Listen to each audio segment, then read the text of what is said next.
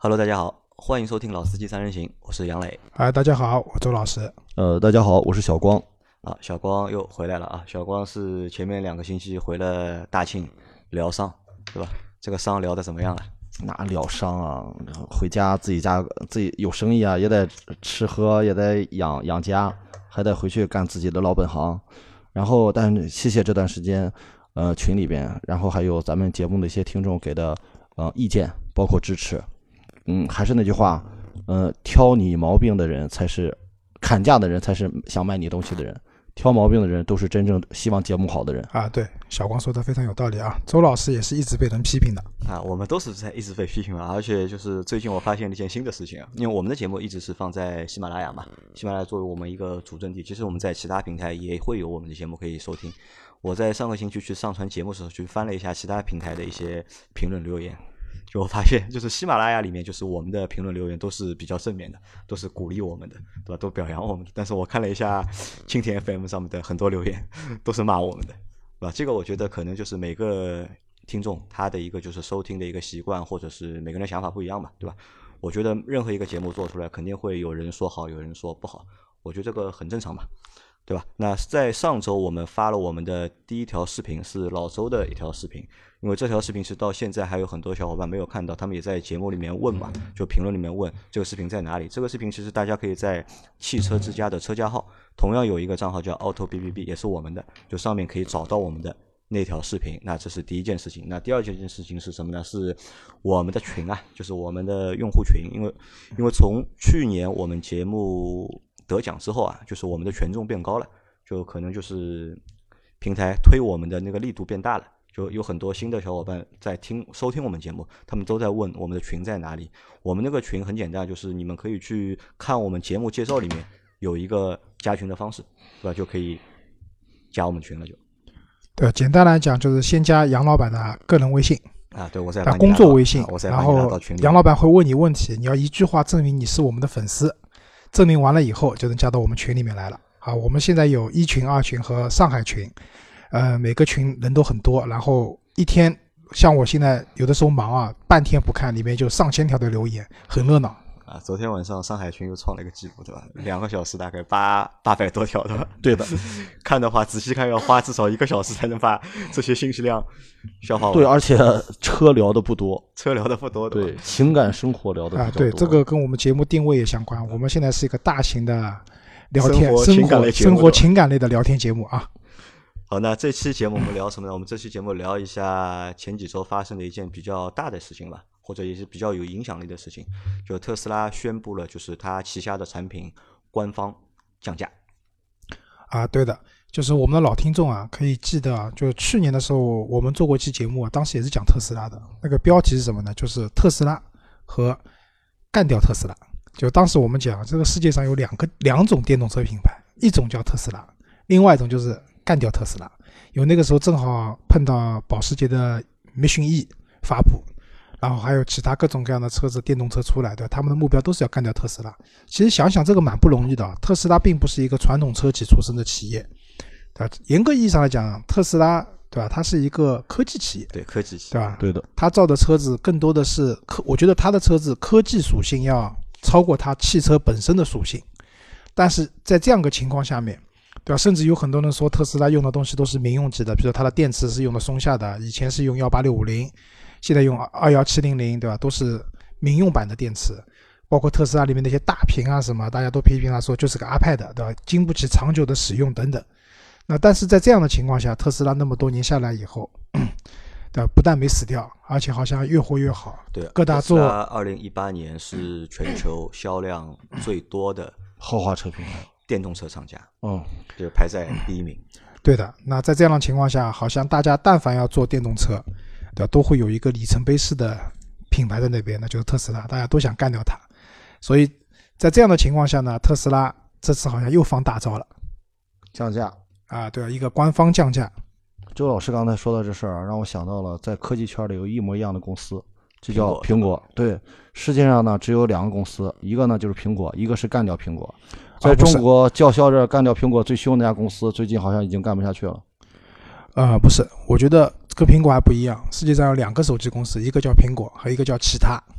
对的，一个叫，安卓，对吧？啊，一个叫安卓，一个叫就是其他嘛，因为这还不太一样，因为大家已经知道了，干掉苹果不太可能，对吧？因为之前我们开个笑说个笑话嘛，如果说苹果把它的手机的价格啊，入门级的产品降到，比如说人民币在三四千块钱的话，对，现在安卓机那些做高端机型的品牌啊，我相信很多团面团面呢不至于团面不至于，但是一定会被抢掉很多份额。说白了，就不是我们装逼或者说我们炫耀，就是说买苹果，因为它价格比较高嘛，很多人就是说用安卓，比如说用对吧，各种各样的品牌，其实有有一点很大考量的因素在于，确实那些手机相对来说便宜一点，对吧？所以大家在选的时候，最后放弃苹果去选它。但如果当价格真的是一个区间段的时候，我相信很多原来买安卓的人会回到重新考虑，我是不是要买部苹果的手机了。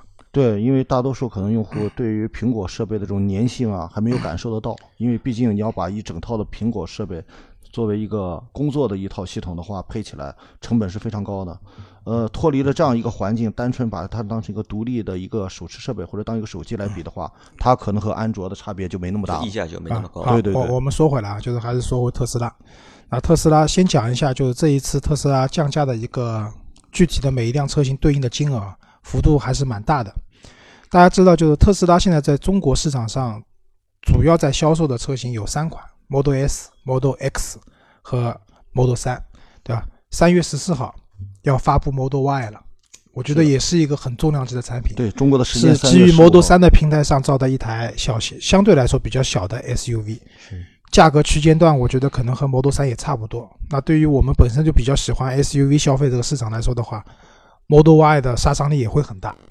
好吧，先讲 Model S 啊，就是我们在路上可以看到各种各样版本的 Model S，比如说六零 D，对吧？七五 D，嗯，对吧，一百 D，嗯对吧？它其实这个后面的数字呢，是代表了这辆车它所配备的动力电池的一个容量。六零 D 的话，比如说 D 是代表那个四驱双电机嘛，六零的话代表的是它配备的动力电池是有六十度电。那相应的，如果前面有个 P 的话，这个 P 代表的是 performance 高性能。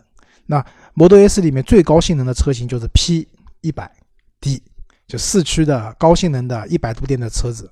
那个车子的话，我印象中没记错的话，百公里加速应该在二点六秒到二点八秒之间。具体我我可能不是特别清楚，但是一定是三秒以内的。我开过那个车，真的很快。好吧，现在在售的 Model S 有三款车型，一个叫七五 D，就是七十五度电的四驱版本，它原来的价格呢是七十四万两千三，这次降价呢降了不多，降了一万一千三百块，就是它调整好了售价是七十三万一。然后 Model S 的一百 D 就是没有带 performance 的高性能的一百度电的四驱版本，原来的售价是八十四万九千六，降了八万一千六百块，现在的价格是七十六万八。最顶级的 Model S P 一百 D 原来的价格是过一百万的，一百零九万一千块，这个降幅就厉害了，它整整降了二十七万七千五。快三十万。为什么这台车降的那么多？因为它这次降价基于三个，一个是它自身运营的成本的降低，这是一一小部分，最核心的一部分，他要把整体的售价拉到一百万以内。其实周老师在举这个例子啊，不够形象。举个形象例子是，你之前买一辆最高配的一百 D，花了好多钱，花了好多好多钱，那你其实你是不在乎花钱的。但如果你开始买一辆七五 D 的话，降价以后你会发现，你当时买七五 D 的钱可以买一辆。周老师，请告诉我。可以买到一百 D 的吗？就可以买一辆顶配了。你买辆 S 三百的钱，现在告诉你花一样的钱，现在可以买辆 S 五百，而是四驱的。对那降完以后的话，现在 Model S 最贵的车型的售价是八十一万三千五，也就意味着 Model S 的整体售价从七十三万一一直到八十一万三千五，这个区间其实被压缩的很小了对。而且我相信啊，如果我是用户的话，我已经不会考虑七五 D 了，因为一百 D 只比它贵了三万多块钱，但是你的动力电池整整多了四分之一，这辆车的续航包括它的动力各方面都会有明显的提升。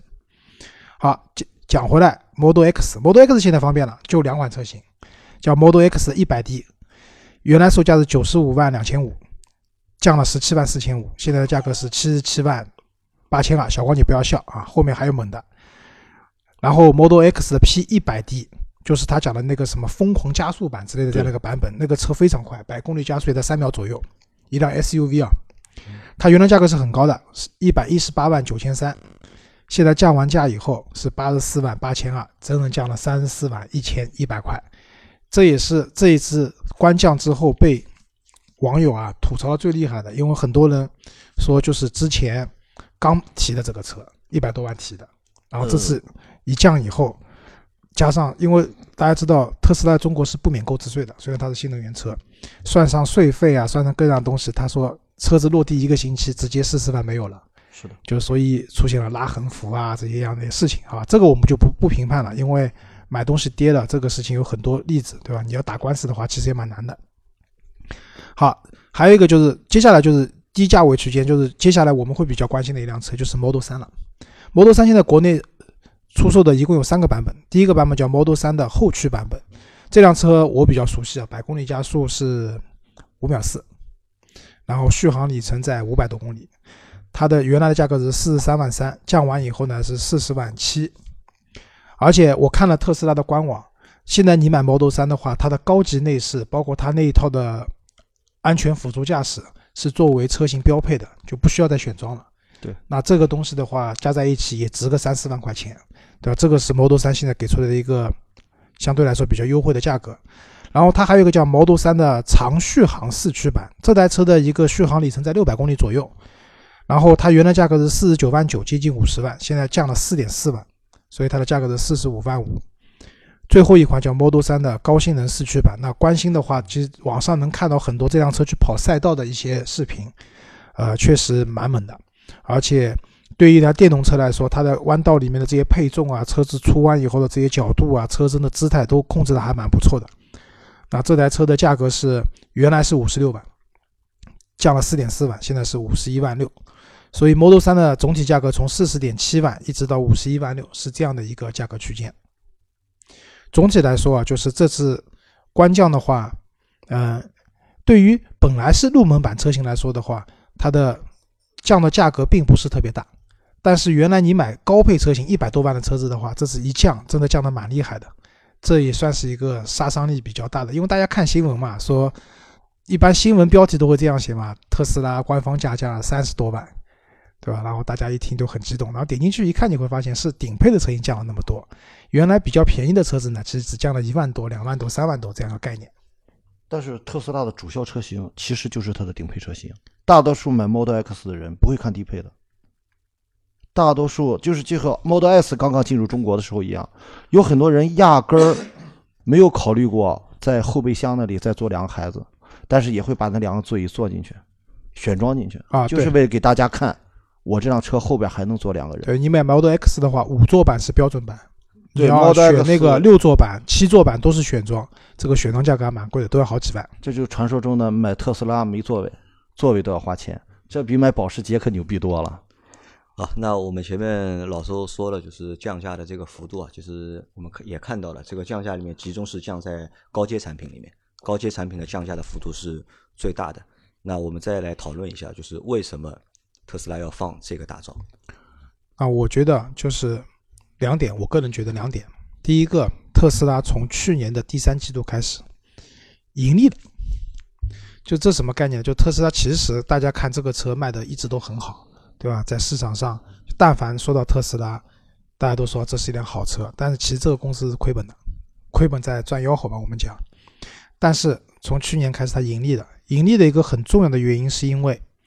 它的车子的量交付的量，我之前看过一个图表，就是它去年四个季度的一个交付量，这个交付的车子的这个比例啊曲线是往上升的蛮厉害的，也就意味着它交车量是上去了。大家知道，就造一个东西啊，制造业你如果只造一小部分，你算到单品的成本是非常非常高的。对但是你的量一旦放开了以后，对吧？供应商采购的部件，包括流水线的平平均人工的平均摊分的成本，各个种种面面放在一起看，你会发现你整体的成本是下降的。也就意味着，因为它的造的车的量大了以后，造特斯拉的这些车型，它本身的制造成本降低了，甚至因为你量大了，你的运输成本。也降低了，对吧？本来一个船为了你拉拉车子出去，那这个船上都装不满，那也还是按一艘船来算。你现在把这个船上每个角落都装满了，你还是按一艘船来算。这样的话，它的运输成本等等方面都降低了。所以它降价，首先一点，我觉得是因为它的本身这个车的成本下降了，对吧？包括那个他们老板也说了，接下来要关闭那个线下的直营店，采用纯线上的订购方式，它还能再降百分之五到六的一个成本。其实这是一个蛮大的数字了，对这样一个基数很大的行业来讲。那第二个。就电动车啊，就前两年可能我们大家对电动车的这种熟悉度啊，各方面是一步步起来了。但是到现在二零一九年，其实市场对电动车的认可度越来越来越高了。这种新能源的车，那么在这样情况下，特斯拉肯定是要抢占市场。抢占市场最有效的方式是什么？一个是出更多的产品。对，我们以前一直讲多生儿子好打架嘛，所以特斯拉马上在旗下就会有四款产品，两款轿车，两款 SUV，分别大小不一样，对吧？产品线更丰富。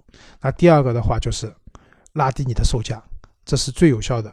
因为原来啊，打个比方讲，我们聊到特斯拉，在 Model 3还没有出来之前，我们概念里面一台特斯拉怎么地都是一百万左右的产品，对吧？这对于很多人来讲，我我都可能都不会去看这个车了，幸福可望不可及。对啊，这个车觉得，因为很多人概念里面还是买个特斯拉更多的像一个玩具嘛，或者怎么样，对吧？有钱人的玩具啊，以前讲，在这样的情况下，这个车子这样的售价，很多人听到这个价格就打退堂鼓了，他根本就不会去了解它，也不会去去试这个产品啊。但是把价格降下来以后，你会发现，哦，原来特斯拉买下来可能小一点的产品四五十万，对吧？我们还不考虑未来国产的问题。像 Model X 这种原来一听上去就是一百万级别的车子，现在八十多万就能买了，那好像一下子进入到自己的预算区间了，对吧？会有更多的人会至少去选择啊，去了解一下特斯拉，去开一下这个车或者怎么样。那在这个过程中，一样的，很多人还是会流失不买，但有些人因为去试过了、看过了，觉得啊，这个车真的很厉害，对吧？至少加速啊各方面，这因为长久开特斯拉我也没开过，但是。比较短时间的试驾，这个车子我是开过的。就刚一开的话，你会觉得哦，真的好兴奋，这个车怎么可以那么快，对吧？快到让你感到眩晕。你想，一台车百公里加速二点八秒是什么概念？就一脚电门下去以后，周老师直接自己晕了。就很少我能开车把自己开晕掉的，这辆车算一辆，对吧？一很多人就可能会去买这个车了。那把价格区间拉低，抢占市场，一定是一个非常好的方式。那小光呢？小光怎么认为？呃，我觉得就是周老师刚才讲的很多问题啊，我们甚至可以从一个简单的做生意的一个个体户的角度去考虑。如果我们把特斯拉当成一个简单的小公司或者一个小企业的话，它有一个很有意很有意思的事情，它整个二零一八年的营收是二百一十四亿美元，它才到了二百一十四亿美元的营收，到了三季度才开始有利润，它多能花钱啊！如果你现在是作为一个个人，你花钱很厉害，突然到了下半年的时候，你手里有余钱了，你想干什么？有的人说：“哎，我拿着钱是不是应该好好犒劳犒劳自己？是不是去买个房、买个车？”马斯克不是这么想的，马斯克是想把这个市场扫掉，把所有的钱全部投入到提高生产效率、建厂、降价上。问你们个问题啊，你们即使在特斯拉，比如说不盈利的时候，你们觉得他缺钱吗？这个公司缺钱吗？非常缺钱，不知道，不知道。我觉得不缺钱。呃，如果你看看就是彭博社还有相关的这些呃投资分析的这相关的报表，你会发现这家公司已经把能够想尽一切办法得到的钱，全已经收到手里了。他现在几乎没有更好的办法来拿到钱，哪怕在上海现在建的这个厂，他刚刚应该是在最近一周吧，刚刚和中国的三大行工。工商银行、建设银行、农行，再加上上海本地的浦发银行，联合贷了一笔三十五亿人民币的贷款，用来建这个厂。是这样，就是说我刚才说不缺钱，这个是要看怎么理解这件事情。可以说特斯拉账上可能钱真的不多，对吧？花的太厉害了，花的太厉害了，对吧？但是特斯拉如果说就就这么讲嘛，我们老司机三人行，对吧？想让别人投点钱很难的。但特斯拉对吧？想让别人投个几十亿，其实不难的这件事情。为什么？特斯拉在中国建厂，刚刚小光讲就是几个银行，你们就是听的银行，你们会发现一个共同特点，全部是我们中资的银行。对对吗？特斯拉其实在上海建厂没有花自己的钱，对的，全部是从中资银行贷款的。那么也就意味什么？其实特斯拉这样的企业，当他张口说我需要融资，我需要贷款去做一件事情的时候，我相信大部分的金融机构都是有信心把钱借给他的。从这个角度，我是说特斯拉其实并不怎么缺钱，只不过他的钱就是我们讲的数字营销，知道？就是做了好多年了，你看到的都是数字，真正的钱没有看到。但至少从去年的下半年开始，哎，他们手上有余钱了。有了余钱以后呢，腰杆也硬了，对吧？可以降价了，对吧？我想再补充一个更有意思的观点啊，他不仅仅钱是在中国借的，呃，如果大家喜欢看那个 Bloomberg，就是彭博社的相关分析的话，马斯克甚至对外宣称，他在中国工厂造的每一辆特斯拉都不会销往美国，全部在中国本土消化掉。其实可能的，他年产量现在计划是二十五万台嘛。二十五万台，因为现在有个呃说法嘛，就是国产的，因为我们知道，就是马斯克已经宣布了，在那个美国的话，接下来会上 Model 3的标准续航版，是的，嗯，二百二十英里的续航，也就是折算下来是三百五十五公里的一个综合续航，这个车的呃售价是三万五千美金，折合成人民币的话，也就是二十万多一点。我为什么还买三二零啊？啊那不能这样讲，三二零还是三二零，毕竟有四个缸嘛，也只多了四个缸啊。在这样的情况下，如果说 Model 3国产了以后，跟这个价格，我相信真的是差不多这个价格，标准续航版的。对，而且我还是讲那句话，有很多人，特别是我，我很喜欢买原装车，在力所能及的范围以内，我喜欢买进口车。但是大家千万记住了，特斯拉这个车没必要买美国产的，如果你。啊，你哪怕没开过，你在大街上见到任何一辆 Model S，看看它的后备箱盖和两侧车轮后轮翼子板之间那个接缝，你会清晰的看到，你能直接用眼睛看到它后备箱里装的是什么。这个车的做工相当一般，就这一般的做工，国产也差不到哪里去，说不定会更好。啊，那我来解释一下，为什么前面小光说 Model 三就国产的 Model 三都会销售在中国，因为去年二零一八年全球。电动车的销量是两百万出头一点，但中国地区的电动车销量占掉了百分之四十九，就一百万出头。其实中国是可能，中国目前是全球最大的就是电动车的一个消费国家，所以在中国建厂，对吧？这个车肯定都是要卖给中国人的。对的，没有。其实一开始的初衷不是这样的，一开始的初衷，它这个 Model 三因为首先你得大家明白啊，就是特斯拉中国是一家独资企业。因为我们中国放开了嘛，之前讲过，中国的放开以前是不允许汽车企业独资的。现在是新能源的车企可以独资可以独资，它是一家独资企业。那本质上来讲，它还是一个美国公司，只是在中国。那大家明白，就在中国造的话，比如很多成本是低的嘛，人工成本各方面成本是比较低的。另外一个，在我觉得他可能本来想的是说，我在中国造成本低，然后呢，这个车造出来，本来我在美国造都要运到中国来卖的。那我现在在中国造的话呢？又把那个运输成本给降低了，对吧？那如果说海外市场有需求呢，再运运一些出去，其实相对来说这成本是低的。现在等它厂造起来了，然后看看国内的舆论，中国的舆论，我相信马马那个特斯拉老板一定会也有他的那个舆论监测的团队，对吧？看看中国市场的这个反应，会发现哦，这个车好像很热门的嘛，可能这些车全部卖中国就可以了。那么在这样的情况下。中国市场能消化这些车的话，那何必再运出去呢？不是浪费钱吗？而且中国也是特斯拉就是销售的，就是占比排在第二名，就它的第一名是在美国本土嘛，就海外市场第一名是中国，第三名猜猜看是哪个国家？第三名啊，日本啊，荷兰，荷兰，荷兰哦，因为荷兰补贴多，对不对？啊，对的，因为中国大概能够消化特斯拉百分之四的销量，四点几的销量，荷兰也是四点几。好，那这这个前面我们已经说到了，就是在中国造厂的这个事情啊。那造厂的事情可能有很多原因吧，我觉得。但是这个如果在中国造厂啊，就是国产之后，特斯拉国产之后，对国产的或者自主品牌的一些电动车会不会有影响？因为之前的就是这个消息出了之后啊，网上全网都是很负面的嘛，对吧？都是很消极的，就是都觉得如果特斯拉一旦国产，再加上降价，对吧？等它真正下线之后，可能很多国产的车企都要玩完了，对吧？这个事情你们怎么看？我想说句客观点的话，特斯拉从来没有把中国的自主的电动车的厂商作为对手。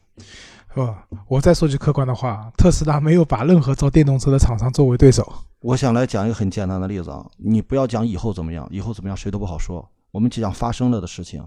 整个二零一八年，特斯拉一共交了二十四万五千辆车，它在整个美国的豪华车销售市场排名第一。这个数字说明什么？它一年交了二十四万辆。特斯拉从二零零三年建厂造到二零一七年为止，也就造了二十四万辆。这家公司用二零一八年一年超越了自己过去十四年的产销量的总和，说明什么？说明它现在大了，它现在可以想怎么玩怎么玩了。你想想，它后面是谁？它在北美后面紧跟着是雷克萨斯。再往后边就是奔驰、宝马、奥迪这些传统厂商，所以他压根儿没把这些新造车企作为竞争对手，他来就是来重新洗牌了。就好像说当时 iPhone 进入市场时候，他是要找这种全键盘手机、智能手机还是功能机的市场，不是，他把这个盘子完全搅乱，重新划分。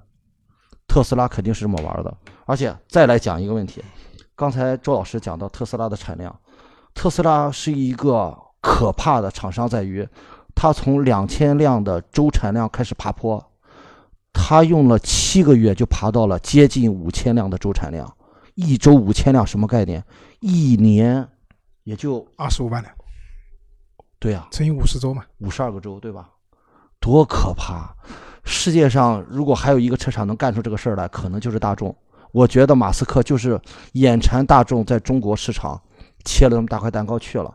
所以他要来到中国。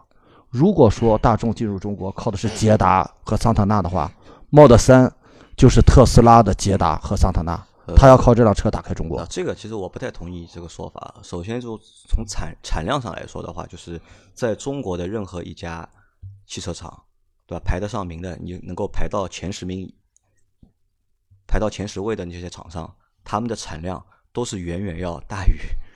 特斯拉的一个产量的，但是他们面对的困难和特斯拉不一样。我们只是聊的什么？我们现在聊的只是特斯拉国产之后，对吧？Model 3国产之后，包括后面的 Model Y 国产之后，再加上它这个降价，对国内的目前这些做电动车的品牌或者传统车企要做电动车，会有哪些影响？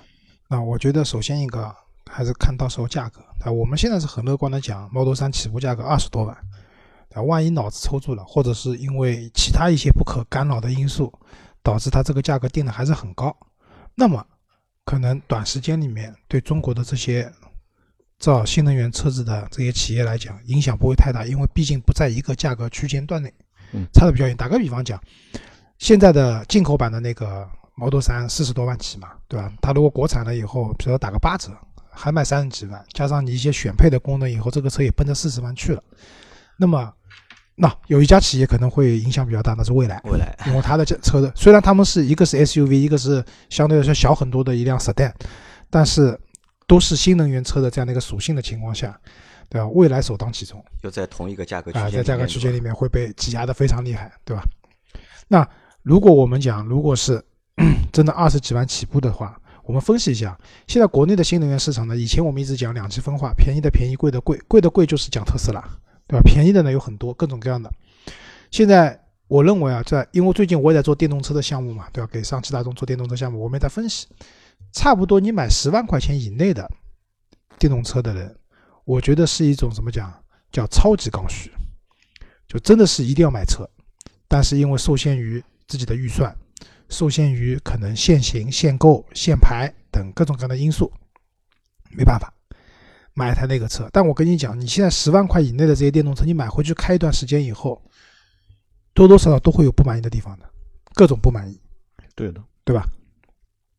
那么这批人接下来就造这个车的厂家的人，可能会受到很大的影响。可能你会说啊，其实十万以内的和他二十几万差得很远嘛？为什么会受影响？刚才我也受小光启发，因为很简单，上面还有一批现在一些 PPT 的造车的企业，对吧？比如说小鹏。威马，对吧？还有接下来要上的什么爱驰，还有那个很厉害的什么华能运通等等。我们大花还造了领跑啊，对。那么这些车子的现在的价格区间呢，基本上在十五万到二十万，二十万之间，对吧？那你试想一下，我要买一辆电动车，对吧？已经花到十五万、十八万这样的价格了，真的不能再差这几万块钱吗？因为这批人，我认为并不是我刚才讲的超级刚需的人买这些车子的人，他们可能更多的是说作为家庭的第二辆车，或者说，我确实没有牌照，我要买一辆车，但是在这个区间里面能花到这个钱的以后，了不起贷点款嘛，做点金融方案嘛，但是我可以买到一个从品牌上来讲逼格更高的车子，从实际的产品性能上来讲，那是远超那些现在卖这个价位的车子的人。那这些产品一定会被挤压的。那么被挤压了以后怎么办？他们可能退而求其次，算了，挤下面对吧？降价。我把我的车子，我做我的车子，把这些车子的，因为我产量也上来了嘛，我成本也低了，我推到十万块钱的那个区间里面去。对的。那当刚才我们讲的，比如说威马、小鹏这些车子，如果推到十万块钱区间去的时候，那现在还在卖八九万、七八万这些车子，就会受到很大的挑战。肯定就是退市。啊，退市呢也不一定，因为产量放在那边嘛，因为还有跟国家的政策补贴各方面双积分都有关系的。但是确实市场对他们的需求很少。刚刚杨磊讲，我们中国就是去年，呃一一整年卖卖了将近一百万台的，就是电动车，电动车对吧？但是这里面，因为我不知道数据啊，但但这里面其实大部分的车子都是在相对价格比较低的这个区间。我可以告诉一下排名嘛，就去年全球卖的最多的电动车是 Model 三。排在第二名的，排在第二名的是北汽新能源的 E C 系列啊，对 E C 系列，E C 系列就是我讲的十万块以内的这个区间的人，对吧？补贴完的话，十万块就够了。那我我是觉得 Model 三进来，我们先不谈那些公司到底会不会排队跳楼的问题，但我觉得这是个好事情，这绝对是个好事情。因为什么排队跳楼是件好事情？不不不是排队跳楼是好事情，我觉得这辆车进来了以后是个好事情。就举个很简单，还是回到苹果身上。在苹果没有进中国市场之前，我们用的手机是什么？摩托罗拉，对吧？诺基亚，大部分的诺基亚所谓的智能手机用的还是塞班系统，那个巨卡无比的，其实也不怎么智能的系统。我还用过华硕的手机，那个是用的是 Windows 的系统，对吧？那个系统说句实话也蛮挫的，对吧？那个时候也有安卓机的系统，就是安卓的那个时候也有了这些系统，但是你会发现整个市场很混乱。对吧？然后各个系统就是各种各样的手机，其实用起来，为什么苹果会厉害？因为它的手机确实系统上来说非常好用。那苹果进来了以后，整个市场就变成了，除了苹果的系统，剩现在剩下基本上就是安卓安卓的系统，而且安卓是越做越好了。我们不得否认是说，现在一些我们买的也不用说很高价位的，比如说小米出的一千多块、两千块钱的手机，其实这个手机在新的时候，它的系统是很好用的。啊，只是用段时间以后越来越卡。啊，我买了新的小米九，对吧？这个手机我觉得就很满意，爱不释手。啊，爱不释手，对吧？好，那么我觉得再回来，特斯拉 Model 三进来了以后，它在很多地方是领先的。那我觉得我个人比较佩服特斯拉什么？是它的电池和它的电控系统。为什么这么讲？就像前面讲的，特斯拉好像用的是民用电池，对吧？民用电池什么概念？就这个东西不耐操嘛，动不动就要爆炸，动不动就要烧掉了，对吧？这我们不否认，特斯拉确实在全球范围里面有蛮多起这种，这车子什么炸掉了、烧掉了这种案例。但是，我最近也在研究，其实整个新能源市场，动力电池发生燃烧的这种事情很多呀。其实，特斯拉绝对算是比较少的。对，因为它交付量太高了，对吧？这个。按比例来讲，其实它的比例不高的，非常低，对吧？包括我们讲特斯拉的自动驾驶，也有人撞死了，但是跟你人为驾驶出交通事故的比，它那个比例更低了，对吧？那么我之前看个新闻讲，特斯拉和松下现在就是联合研发那个二幺七零零的电池系统，加上它那个电控系统，它那个电池在没有打包成电池包之前，就单体的能量密度已经达到了三百微瓦时每公斤。就什么概念啊？大家知道我们中国有个独角兽做电池的，叫宁德时代。宁德时代现在在不打包的情况下，单体的能量密度也就是一百八到两百微瓦时每公斤。那有什么概念？同样一百度电，特斯拉的重量比你轻三分之二，对吧？对，这个是很厉害的。因为大家知道，就动力电池，我不知道大家有没有概念啊？动力电池非常重的，就是未来的一个一块七十度电的动力电池，它有六百公斤。它的重量，这辆车的重量已经和 Model X 一百度电的那辆车子几乎持平了。重在什么地方？电池嘛。对的，而且能量密度不够。未来都是用全铝的车身的，已经把车架的重量都降下来了。但是电池非常非常重。那特斯拉在这一块电池上，它至少领先了现在国内的这些厂商用的电池。我们不多讲吧，至少领先两年以上。五年以后，我们都很难看到这样的电池啊。对的，加上它的电控系统，特斯拉一块电池板里面有七千节甚至更多的这个小的电池，对吧？就是我们说玩具里面用的电池。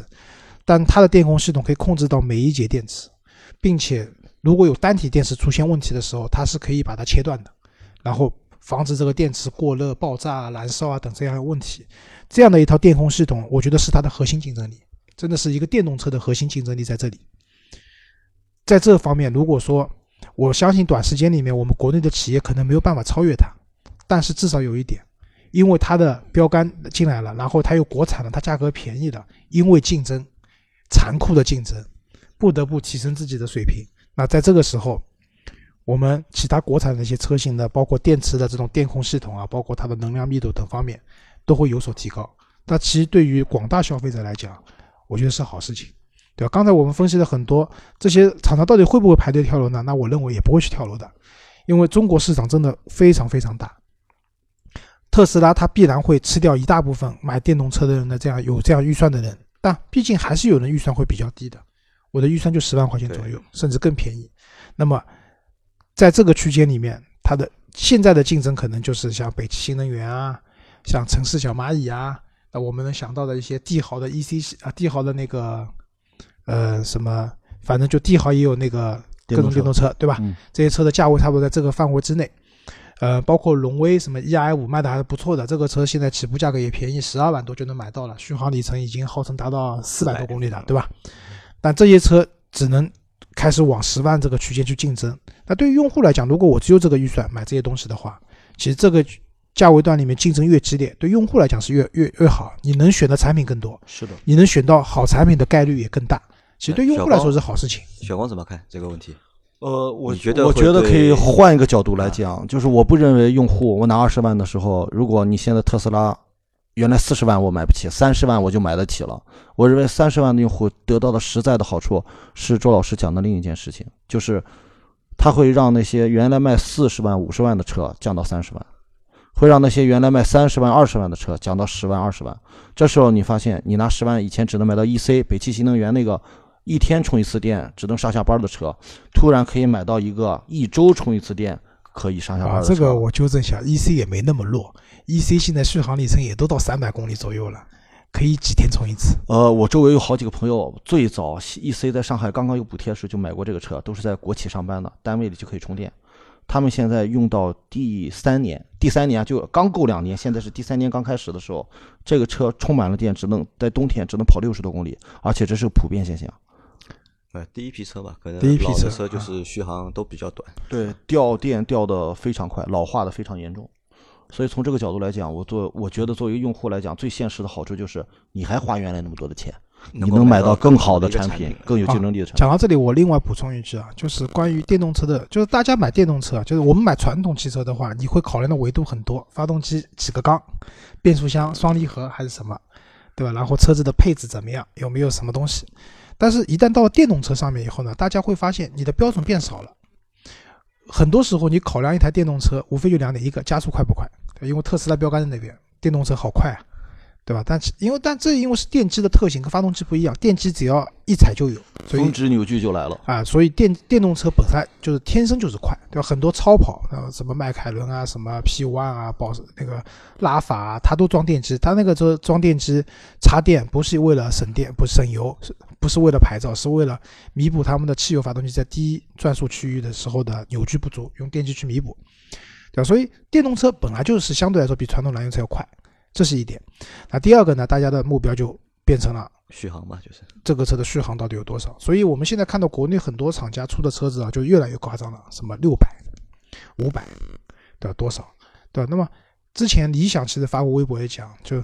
我们很多时候厂家是在宣传的时候拿它的六十公里等速，工信部的油耗嘛，就是没有耍流氓，就是拿六十公里等速的续航里程，就是这辆车的最大里程在作为宣传。其实这个是有很大的误区的，因为没有一个人可以跑出这样的一个成绩，对吧？反而 NEDC 的数值被忽略了 NEDC 就是一个以欧洲为标准的一个循环式的测试法，来看你这辆车的一个综合续航能力的。那么，我就这么跟我负责任的跟大家讲，就是你现在买电动车，你别看大家标了四百、五百到怎么样，到最后，如果你的用车情况纯粹在市区里面开，那就说白了，你要是每天都能充电，单位或者家里面地库里面是有充电桩的情况下，其实四百还是三百或者两百重要吗？不重要，不重要，对吧？如果你要把这辆车去跑长途的，那我跟你讲，哪怕标六百的车子开出去一样挂掉。是的，真实的续航里程跑到高速上，如果冬天的话，也都两百多，没有区别的。所以这里我倒是要讲一下，特斯拉在特斯拉其实进中国的时候，它也是把它那个最大续航作为它的一个卖点卖点的。但是那个时候就觉得哦，特斯拉续航好高啊，对吧？那其实也不是，它的它有它的 NEDC 的数字的，要比那个数字小很多。但是或许大家是被特斯拉这种超级快、超级猛的提速给吸引了，反而忽略了这个数字。很少有特斯拉的车主去抱怨说：“我这个车续航不够吧？”因为特斯拉的车主买这个车不是为了续航买，就是玩的嘛。对，那我觉得有两个，一个你讲，另外一个特斯拉在中国其实它的超充网络做的还是比较好的。至少我出去玩，我去过很多地方，什么宾馆的下面、商场的下面，包括很多地方，我都看到了特斯拉的超充网络。对于用户来讲，你开至少我是上海人，我开车到上海周边，比如说杭州、江浙江浙沪这些地方，我还是一直到北京都非常棒。我还是敢开特斯拉出去的，对对吧？所以这个是特斯拉也是一个在市场上比较牛的一点。当然，接下来它的超充网络不免费了，据说费用蛮高的，不贵。我来补充一下周老师刚才讲的这个，因为我在北京呃常住北京的那段时间，我一直长租了一辆那个 Model S，呃七五 D，呃中间还租过一段时间 BMW 的 i 三，我还给你们讲过来着。我觉得 i 三在北京市区每天呃通勤，包括去拜访客户的话，比七五 D 更好，因为它更小，小嘛，对，好停车。你那辆 R 三带？发动机吧，不带不带发动机对吧？那就是两百公里的水平嘛。呃，没有，实际充满电后，每天我开的时候大概就一百三十公里左右。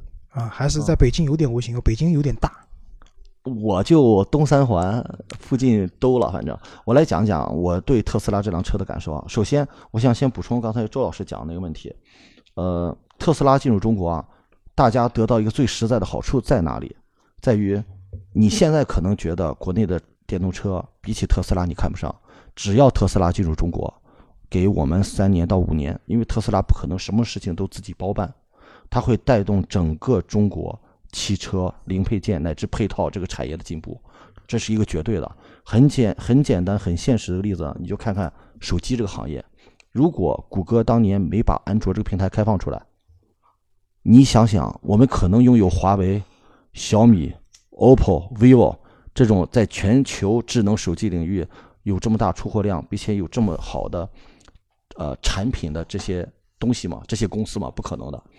特斯拉就是在给我们说句不好听的，是在给我们国内的电动厂商乃至整个电动汽车的配套行业在补钙，能够起到一个很好的鲶鱼效应，对吧？对，它的这种整个的辐射会整个带动我们这个产业的进步。一定会死掉一批人，但是能活下来的要比现在更强大啊！因为我觉得，就是关于这个问题，我的认为是。国内的这些做电动车的厂商，他们最大的竞争对手其实并不是特斯拉，对吧？特斯拉也不会把他们当做对手。国内这些厂商最大对手其实是他们自己，对的，对吧？怎么把自己的产品做好，对吧？搞定自己的产品，对吧？搞定产量也好，搞定交付也好，搞定产品的品质也好，这个才是他们最先练内功，练好了内功再和人家过招。对，这是最大的一个敌人。但前面我们说到就是排队跳楼这个问题啊，就是排队跳楼这个问题可以和就是我们下一个问题一起谈，是。你们觉得特斯拉国产之后，对吧？可能谁会受影响会比较大一点？就是过去几年亏掉两百亿的那家人家嘛？未来，对吧？因为可能未来产品的售价和特斯拉产品售价的在同一个售价的区间里。因为它其实自己定位，它就是中国的特斯拉，但其实它还没有特斯拉现在这样的一个呃，怎么说这个基础。一旦和特斯拉真刀真枪的干起来的话，未来其实后面走起来会很艰难的。而且未来好像现在日子也不好过，对吧？财报显示亏的巨亏吧？就就为什么？因为未来有接下来有辆车叫 ES 六，对，ES 八我们认为它是打市场形象、打品牌的这样的一辆车。其实到目前为止，因为我们在上海，我确实每天都能看到未来 ES 八，这个可见度是很高的。但是它真正要如果要盈利或者要跑量的话，是接下来的 ES 六。但 ES 六很不幸，这辆车生不逢时和 Model 三和接下来要发布的 Model Y，对的，真的在一个区间里面。而且 Model Y 最狠的一点就是，你 ES 六也好，你其实只是和 ES 八共享组件，你没有得到一个量产的优势。Model Y 和 Model 三是共享组件的，百分之七十五的共享组件就导致了它有大量的成本优势。对，Model Y 比 Model 三大百分之十，然后会使得它的那个续航里程缩水百分之十，其他的几乎一样，完全一样的。而且未来好像本来在上海要建厂嘛，然后建厂的计划好像目前也搁置了，对吧？对，要贴回就是这个未来，对吧？我还想讲一个什么？我们原来一直觉得传统车企不怕的，就传统车企啊，因为他们底子厚。但是你会发现，其实传统车企在造电动车这件事情上，真的是非常非常非常落后的，滞后啊，对吧？我们现在中国卖的好的，你看啊，大众，对吧？马上要发布电动车了，对吧？然后丰田刚刚在发他们的插电混动，当然那辆车我觉得目前来讲还是有杀伤力的，一辆卡罗拉的插电混动十八万多起，你要知道现在市场上你买辆自主品牌的插电混动，差不多也要十六七万，对的。而且它那个车有个最大的优点是，据说啊，在没有电的时候，它的油耗是和卡罗拉双擎是一样的。它是在卡罗拉的双擎的基础上，hybrid 的基础上改出来的一个插电啊，对吧？这个是通用，弄到现在也没有什么像样的电动车出来，对吧？你可以想嘛，本田也没有，对吧？至少在中国市场没有。本田有凌风嘛，对吧？凌风是那个日产的，对吧？日产有，日产卖的也很好，凌风去年出货也。也很厉害，因为它在电控系统上也是领先的一辆。对啊，然后但是你看轩逸的纯电动就卖得很惨，对吧？有有改电的一辆车，空间被侵蚀的非常厉害，这辆车卖的就其实也不是非常不好，对吧？其实我倒是觉得特斯拉进来以后，对这些，因为这些厂商他们的品牌溢价已经在那边了，他们不可能出很便宜的产品，什么出个五万块钱电动车不可能的，他们要出一辆，如果说在技术啊各方面都是非常与时俱进的。车子的话，在他们的体系里面，这个车也不敌卖个二三十万。那这个也引出了我们下一个问题啊，就是特斯拉在中国国产之后，到底有没有对手？无敌的存在，我是这么就在它那个价格区间，对吧？就在三十万这个价格区间，就是你要拿这个钱来有没有对手？我认为是没有的。你觉得是没有对手？而且它还会侵蚀在这个价间价这个价格区间里的燃油车。我觉得是这样。就小光讲到了，我刚才想讲一点，就是特斯拉进来以后啊。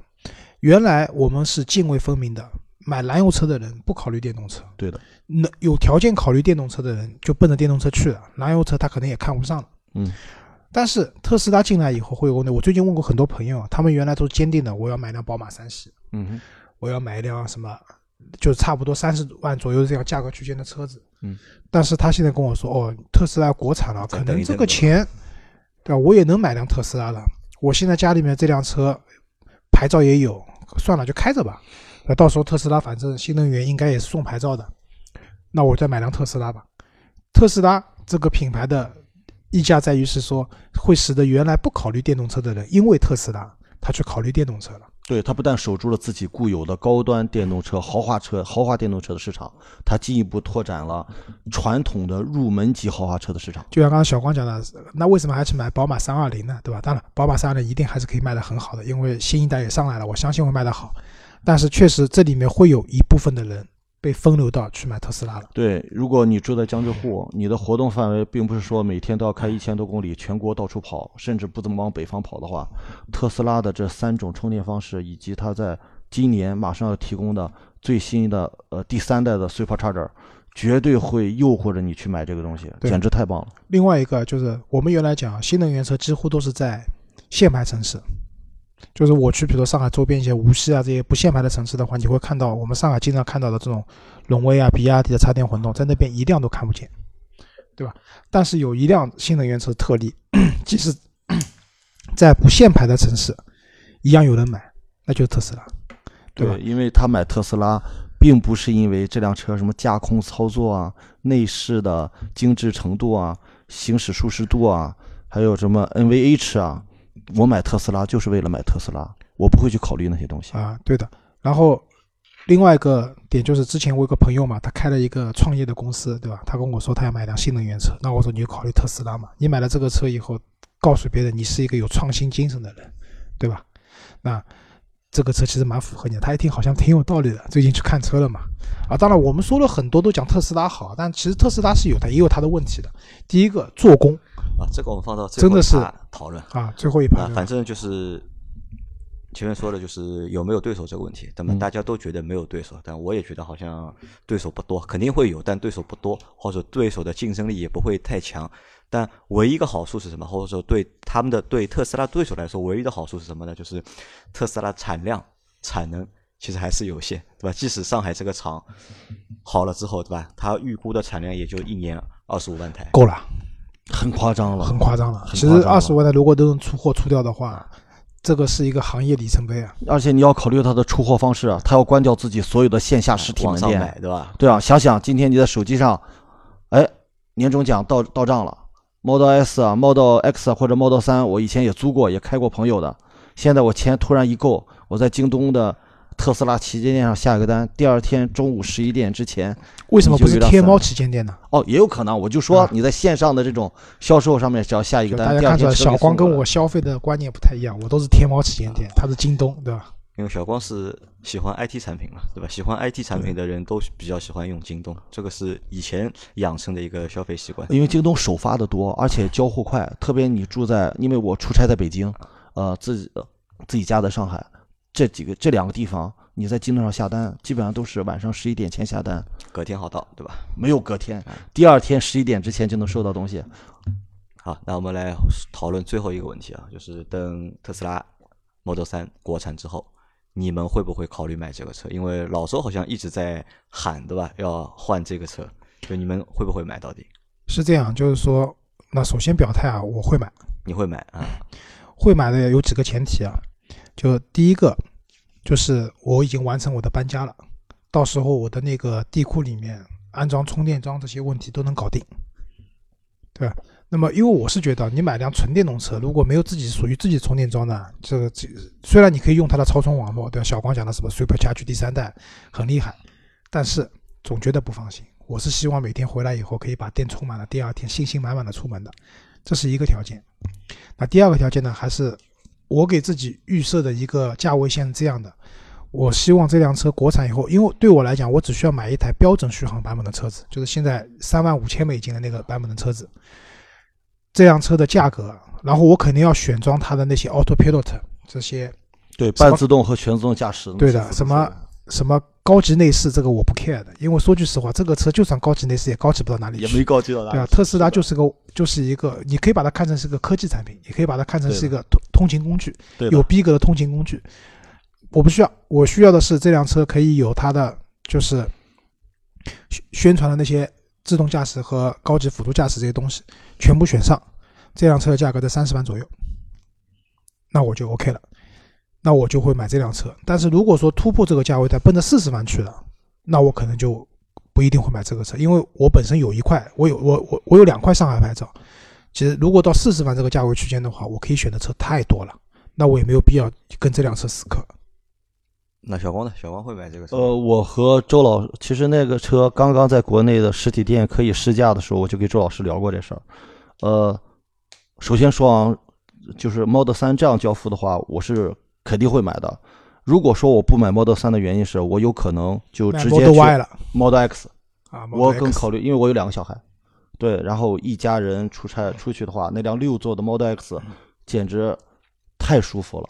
可能就是目前都没有什么，嗯，燃油车能够和它来相比的，呃，就是用我过去一段时间对这个电动车的使用的感受来讲，我在北京用辆七五 D 的 Model S，我常去的地方有天津，有中原油田那边，有那个呃唐山，你开辆七五 D 的 Model S，一点焦虑都没有的，随便往哪里跑，都能回得去，回去再充电。不用担心，因为它的电源管理，它算出来那个里程数非常非常的准。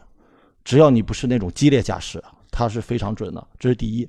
第二呢，呃，刚才周老师说这句话，有一句话，我觉得我不是挑理啊，周老师，是一个呃咱们中国人比较保守的一个说法，是比较好或者挺好的一套超充网络。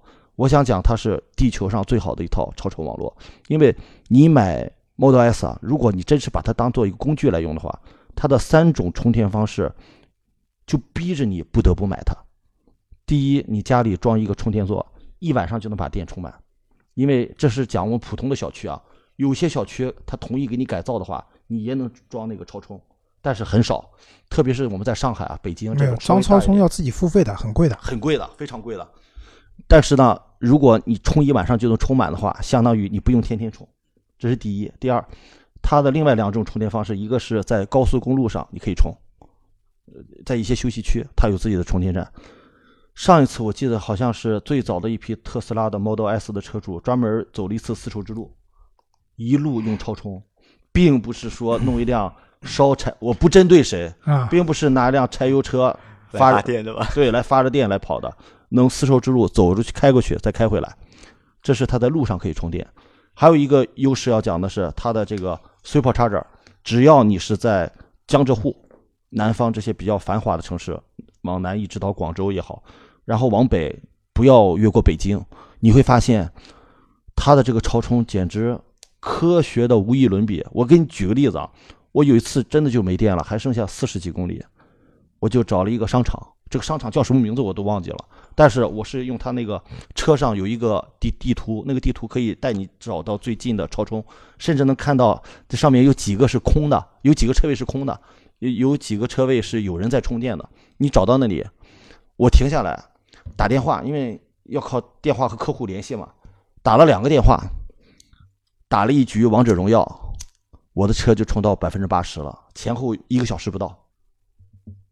这还是上一代一百五十千瓦的超充，今年他们据说要铺新的两百五十千瓦。两百五十千瓦是什么概念？你都不用打两个电话再玩一局王者荣耀了，打两个电话就能充到百分之八十。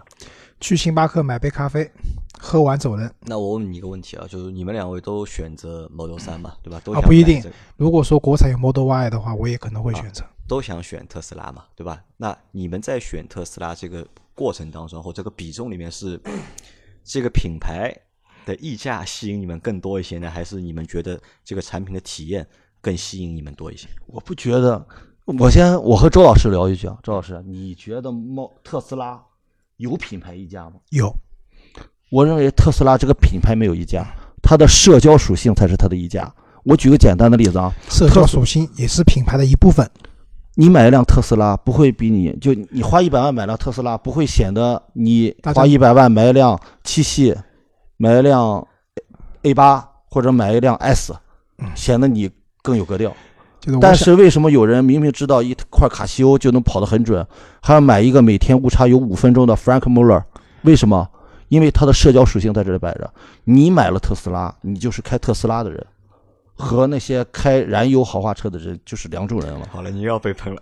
啊，你这个我我觉得是这样，就是大家脑补一下网上盛传的各各个地区的特斯拉车友的群群那个群对吧？车友聚会对吧？那个照片啊，我觉得是这样的，有品牌溢价的，这个品牌溢价和奔驰、宝马不一样，就是在我的朋友圈里面，就是周老师一直代表的是一个蛮懂车的，对汽车有一定独特品味的这样的一个人，特斯拉，对吧？其实我买的大部分的车，多多少少都能代表了我这样的一个属性的，特斯拉就能代表这样的一个属性在里面。嗯，另外一个，因为我确实也开过特斯拉的各种车型，那就是有人讲电动车没灵魂嘛，光快傻快，对吧？没有声音或怎么样，其实我不太介意这件事情，快就行了，真的快就行了，让我超车，让我各方面都都行了。还有一个就是最近陪老婆开车，这个说句实话，坐在副驾驶陪着她开车，比我自己开车累多了。对吧？我希望特斯拉有一套比较高级的辅助驾驶系统，能让我老婆更容易的把车开好你可以跟你老婆讲，这是全地球最顶级的了。啊。对啊，这个车你要开过去再撞掉，那就没有什么车可以买了，就要配司机了，就要配个真人的司机。所以回到杨磊刚才那个问题啊，我觉得我我选择买特斯拉，有百分之五十是因为这个品牌，我觉得符合我的人设，符合我的定位，还有百分之五十这个产品是符合我对一辆就是代步用的车子，这不是一辆可以去什么很好玩或者说很怎么样的车，但作为代步来讲的一辆车子，是符合我的标准的，对吧？我如果买的话，我肯定是把我现在的 smart 换掉，我不会就是杨磊之前讲说这辆车跟五系的用途有点重复，但我觉得不是的，它和我的 smart 是有重复的用途的。我这辆车用来代步的，五系更多的可能我出去玩跑远的地方，我才我会开燃油车，至少近几年会是这样的。好吧，反正我和你们的想法稍微不太一样，对吧？即使这个车国产了，对吧？三十万里面，对吧？我是不会买的，因为我相信啊，就因为我相信到时候就是肯定也会有好的自主品牌的车、新的车问世，能够满足我的需求。当然，这个是每个人可能情况不一样嘛，对吧？但我觉得总体来说，就我们为什么做这期节目，就我们做这期节目的最主要的原因，我们还是觉得特斯拉国产也好，特斯拉降价也好，其实对整个中国的新能源车的发展，其实是有比较正面或比较积极的一个作用，并没有就是网上说的那么 悲观，对吧？不不会大家排队跳楼。啊，这个不会的，但是促进整个市场的，尤其是技术层面的发展，这个是必然的。我想补充一点啊，嗯呃，我觉得特斯拉这个车之所以给我的感觉完全不一样，基于我对电子设备、对于这种各种各样的数字设备的一种呃偏爱，对吧？对这么多年一个偏爱。当我们刚刚见到 iPhone 的时候，你会觉得这个手机其实很一般。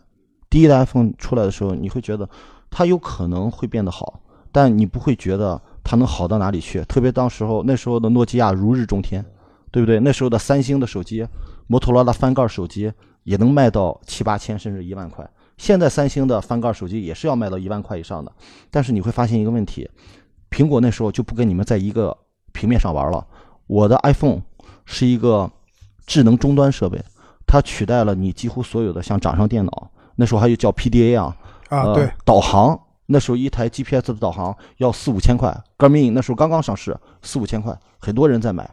但是你知道有这么一台智能设备，一台触屏的这么智能设备，就可以超越所有的这些功能整合到一起。它是站在这个立足点上和传统的手机厂商去竞争的。